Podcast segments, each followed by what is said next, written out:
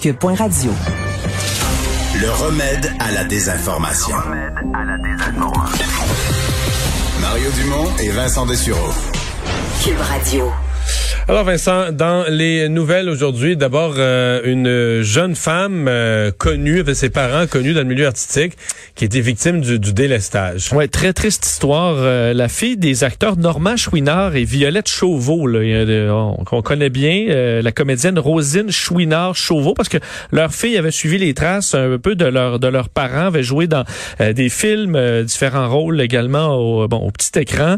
Mais elle est décédée hier à l'âge de 28 ans et euh, on dit, euh, c'est un peu en lien avec la COVID, elle n'avait pas la COVID, mais euh, elle a été victime en quelque sorte de report constant là, de sa d'une chirurgie dont elle avait besoin en raison du délestage. Alors on verra, là, on comprend que normalement les, les cas urgents, on les opère, on l'a toujours dit. Alors quel est le, fin détail, on verra. Mais la jeune femme est devenue, donc elle, elle avait besoin d'une importante intervention chirurgicale pour enrayer un problème de santé qui a été repoussé en raison du délestage de la COVID. C'est ce que l'agent artistique du Chêne qui la représente a dit aujourd'hui. Depuis plusieurs années, elle qui avait euh, suivi la voix, je disais, de ses parents, là, elle a joué entre autres dans euh, Catimini, euh, aux côtés d'Émilie Bière, à la télévision également dans l'émission 30 vies, Le berceau des anges et également sur scène dans différentes productions. Donc, laisse dans le deuil évidemment ses, ses parents, mais elle était mère également d'un petit garçon, Maël. Alors, très triste histoire qui, qui ébranle le milieu artistique aujourd'hui. Hmm. Le prix, évidemment, le, quand le système de santé ne peut plus rouler. Remarque, même quand le système de santé roule, il y a des chirurgies où il y a des retards, il y a des gens qui, qui passent pas à travers. Mais là, au nombre de délestages qu'on a eu, faut s'attendre à ce qu'il y ait des conséquences. Oui, fini. J'entendais même le, le, dossier des opioïdes, moi que j'avais pas y pensé, mais euh, plusieurs euh, personnes qui ont des problèmes, des douleurs, qui ont besoin de chirurgie, sont traitées avec des médicaments antidouleurs et euh, si on, prolonge la période, on, on augmente le risque de dépendance. Ça. Il y a plusieurs experts qui commencent à s'inquiéter en disant ouais, j'ai des patients, je suis obligé de leur donner opioïdes, opioïdes, opioïdes. Euh, va falloir arrêter ça à un moment donné parce qu'on sait que dans certains cas, il y a des problèmes de sevrage et que certains même poursuivent après et deviennent carrément des toxicomanes. Euh, l'inéquité salariale là, qui serait au cœur euh, des tensions entre les, les, nouveaux préposés aux bénéficiaires et leurs employeurs. Ouais, c'est ce que dit le Parti libéral du Québec aujourd'hui. Des suites de cet article qui euh, c'est quand même déprimant à lire là, dans le journal de Montréal, le journal de Québec ce matin, comme quoi le tiers des 9500 préposés aux bénéficiaires qui ont bénéficié de cette bourse là, de 9000 dollars et qui ont été formés cet été à grande vitesse ont claqué la porte déjà, parlant de surcharge de travail et d'histoires d'intimidation carrément de la part d'autres préposés. Les libéraux, les libéraux font une question de salaire, mais pourtant le salaire premier a été versé. Je comprends qu'il n'est pas écrit dans la convention collective. Là, on y arrive par le, montant de base plus une prime. Tout ça, ce qu'on dit, c'est que c'est l'iniquité dans la mesure où tu as des plus anciens préposés aux bénéficiaires qui gagnent moins, ou du moins qui sont dans des ressources intermédiaires qui vont gagner 14 dollars de l'heure, alors que les nouveaux qui arrivent euh, font 26 dans un CHSLD, et que c'est ça qui crée les tensions euh, et que dans certains cas, on va envoyer les nouveaux au PAB faire les pires euh, tâches parce qu'on leur dit bon ça c'est les euh, c'est les préposés à Lego alors envoyez faire alors ça crée des tensions semble-t-il dans le milieu de travail. Le taux de rétention qui est à seulement 68% des nouveaux PAB et qu'à certains endroits on dit ben on pensait avoir beaucoup de renforts. Finalement on est encore aussi peu qu'on était et la situation qui devient difficile et on comprend que c'est assurément pas de gaieté de cœur que ces gens-là quittent la profession parce qu'ils doivent rembourser hein, doivent rembourser leur bourse de 9000 dollars. Donc, euh, euh, ça doit être très difficile est-ce qu'on veut ajuster pour tout le monde, au moins qu'il n'y ait pas une frustration salariale des plus anciens face à ceux qui viennent de rentrer? C'est ce que réclame euh, le Parti libéral. Monique Sauvé, euh, porte-parole de l'opposition officielle pour les aînés des prochains dents, disait ça aujourd'hui. Une bonne nouvelle pour tout ce qui est euh, la manipulation, le transport. on pense à un grand territoire comme le Québec, il faut vacciner dans toutes les régions.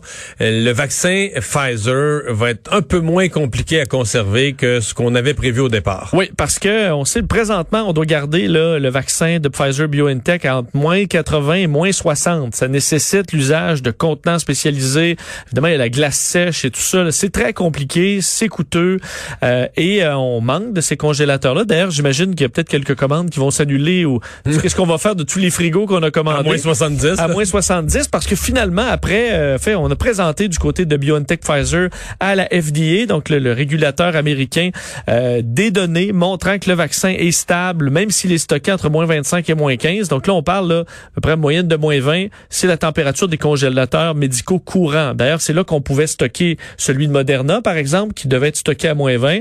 Alors évidemment, ça rend le tout beaucoup plus simple dans la mesure où c'est de l'équipement qui est beaucoup plus courant et moins coûteux. Ça rend la vaccination beaucoup plus euh, flexible et euh, accessible par endroit.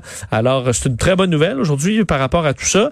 Euh, et également, on annonçait des études spécifiques pour les femmes enceintes. En fait, certains groupes qu'on n'avait pas dans les premières phases 1, 2 et 3 pour Pfizer, ben, on aura une, une étude spécifique aux femmes enceintes, 4000 personnes aux États-Unis, au Canada, Argentine, d'autres pays, également chez des enfants de 5 à 11 ans qu'on avait moins dans l'étude. ce sera donc on va faire la lumière sur toutes les données pour touchant ces populations-là chez Pfizer.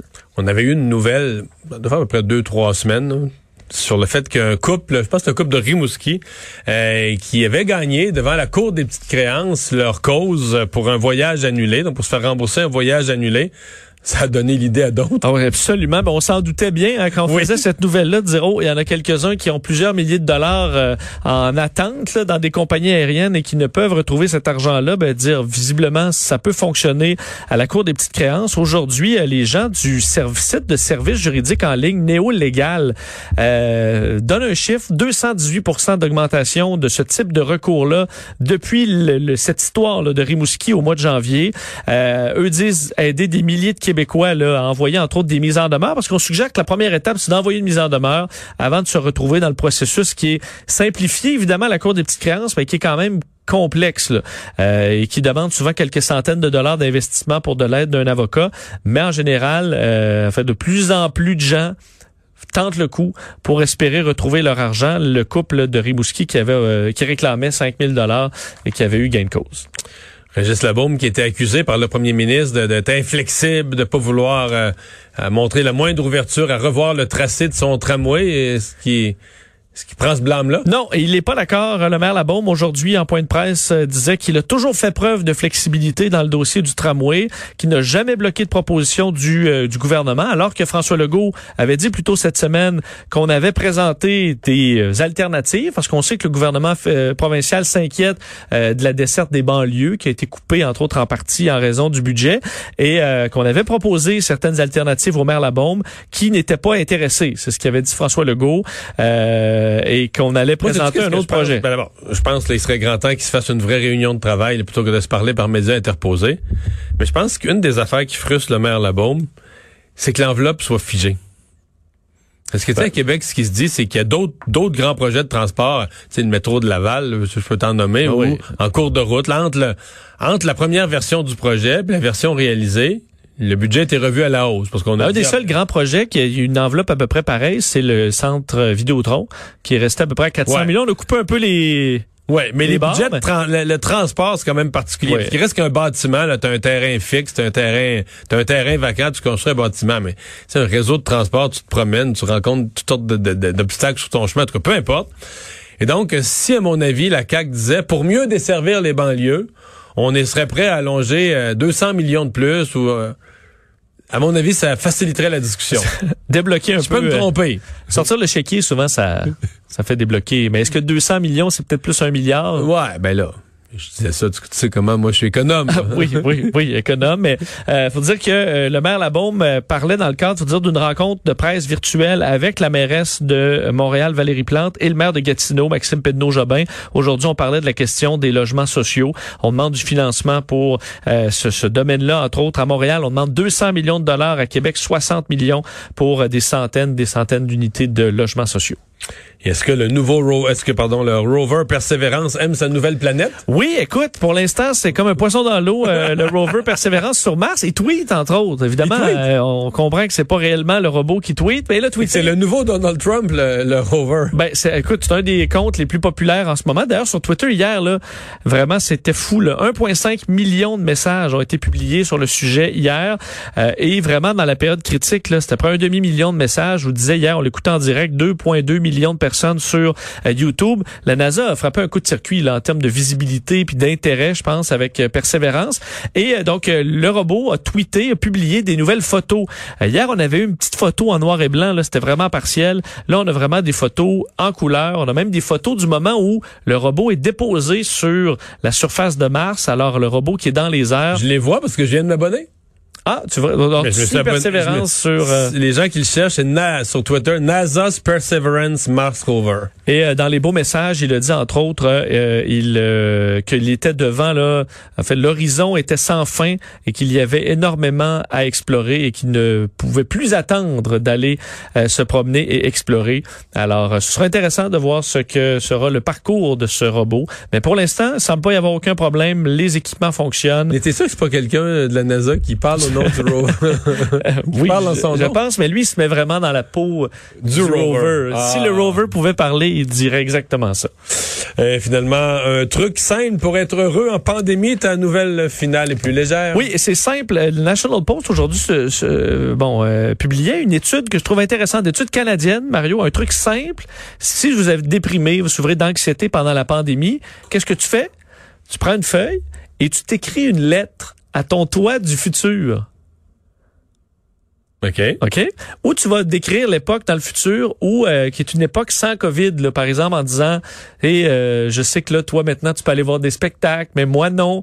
Et alors, tu t'écris une lettre à ton dans, le futur, ou de toi dans le futur qui t'écrit une lettre à maintenant. Fait que si la pandémie dure encore en 2027, trouves cette lettre-là, puis là, tu te dis, hey, maudit, ben, le pire, on, le pire, c'est pas de ce qui nous attendait. C'est un peu ce qui est arrivé parce que les chercheurs euh, canadiens, c'est de l'université de Toronto, euh, ils ont utilisé des, euh, c'est un groupe de japonais qui a écrit des, euh, des lettres à eux-mêmes du futur ou de eux dans le futur à eux-mêmes présentement pour s'encourager ou admettons, je sais que tu vis ça, mais inquiète-toi pas, ça va mieux aller.